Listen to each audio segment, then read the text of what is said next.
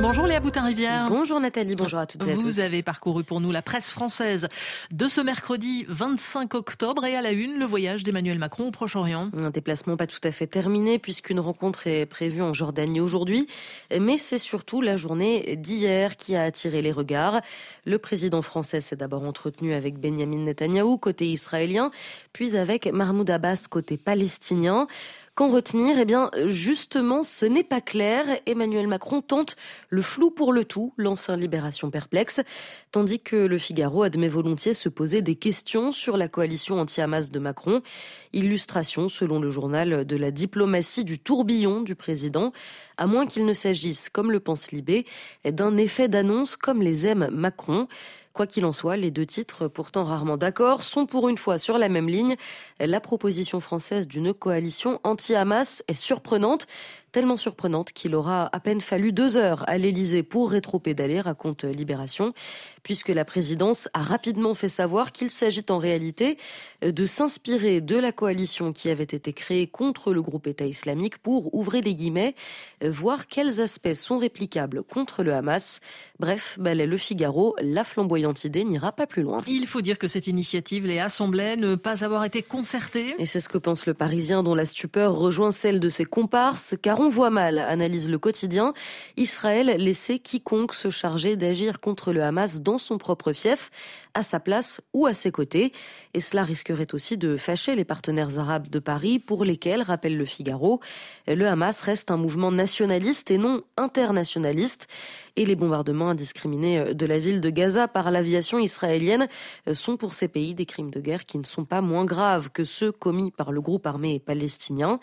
L'épisode a en tout cas réussi un objectif, faire réagir en France face à l'incompréhension euh, de la gauche qui a retrouvé un semblant d'unité pour dénoncer une incroyable improvisation, relate Libération, et des critiques qui ont confiné à la moquerie quand la présidence a dû contredire la présidence. Face donc à cette gauche se trouve une droite enthousiaste qui approuve sans réserve cette proposition. Mais en réalité, nuance le monde, ce n'est pas du côté du clivage gauche-droite qu'il faut regarder, tout simplement parce qu'il n'est pas recoupé historiquement par le clivage sur le conflit israélo-palestinien. Un chercheur interrogé par le quotidien estime que l'incroyable charge émotionnelle des prises de position au sujet des affrontements révèle en fait une transformation profonde du champ politique, une conception politique qui se joue désormais sur un mode essentiellement émotionnel. Et dit plus clairement, l'angoisse, la tristesse, la colère sont mises en avant et la réflexion sur l'événement dans sa dimension historique passe au second plan. Ce qui est passé au second plan aussi depuis euh, ce 7 octobre, Léa, c'est la guerre en Ukraine. La guerre en Ukraine a disparu de nos écrans, pointe la croix. Pour autant, elle n'a pas pris fin, loin s'en faut.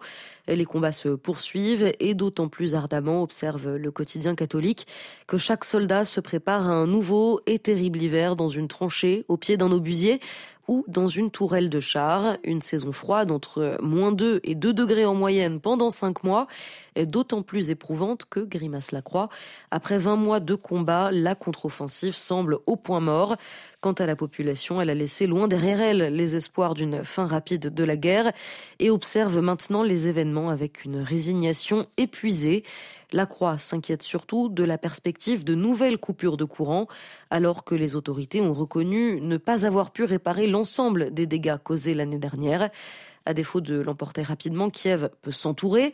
Alors, rapporte Le Monde, le Parlement ukrainien vient d'adopter une loi pour renforcer le contrôle financier des personnes politiquement exposées, présentée comme la levée du dernier obstacle sur la route de l'Ukraine vers l'Union européenne de l'aveu même de Bruxelles. En tout cas, cette réforme est jugée essentielle pour l'ouverture d'éventuelles négociations d'adhésion en décembre. Et en attendant euh, du mouvement, sur ce terrain ou sur le front, raconte une Ukrainienne rencontrée par la Croix, on vit dans une imitation de normalité. Léa Boutin-Rivière signait cette euh, revue de la presse française.